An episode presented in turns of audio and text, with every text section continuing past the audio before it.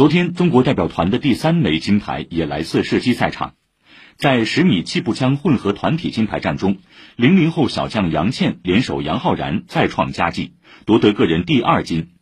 团体赛夺冠后，杨倩不仅成为本届奥运首个双金王，更是成为中国体坛首位零零后双金得主。截至昨天，中国获九金五银七铜，共二十一枚奖牌；东道主日本获十金三银五铜，十八枚奖牌；美国九金八银八铜，共二十五枚奖牌。